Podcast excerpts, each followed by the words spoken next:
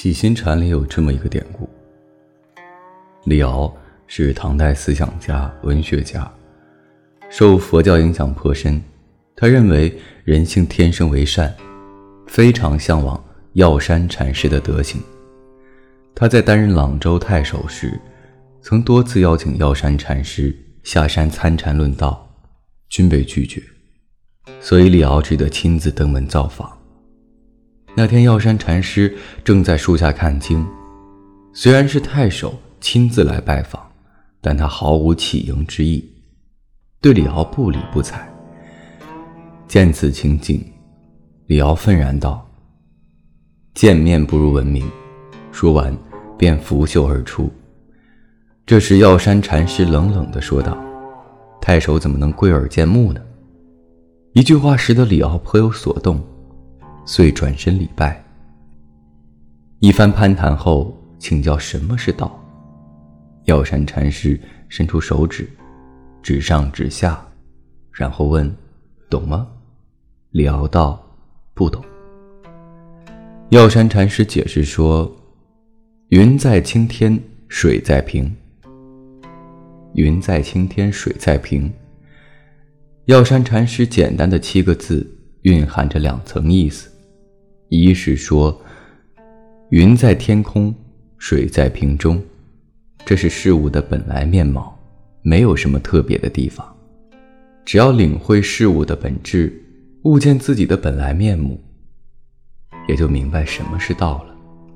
二是说，瓶中之水好比人心，如果你能够保持洁净不染，心就像水一样清澈，不论装在什么瓶中。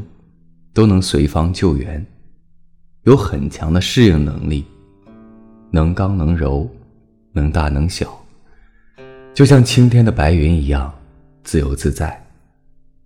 云在青天，水在瓶，应该成为我们为人处事的一种智慧。这种淡泊而高远的境界，源于对现实的清醒认识，追求的是沉静和安然。这是洞悉人世之后的明智与平和，既保持一种宠辱不惊、物我两忘的平常心，也是我们现代人最难得的精神状态。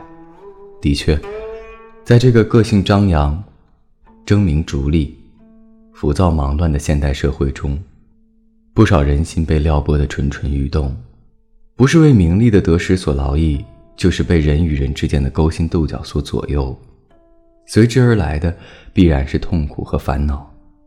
拥有一颗平常心，对待周围的环境做到不以物喜，不以己悲；对待周围的人和事做到宠辱不惊，去留无意，内心也就获得了平静。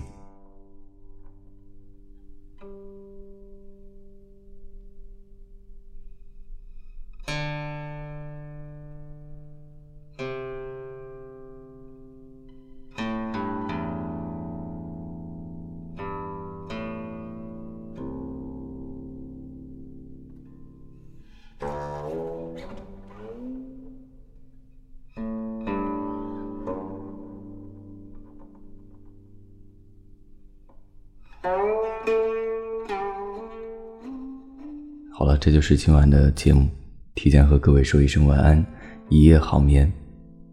每晚睡前，原谅所有的人和事，让每个睡不着的夜晚有一个能睡着的理由。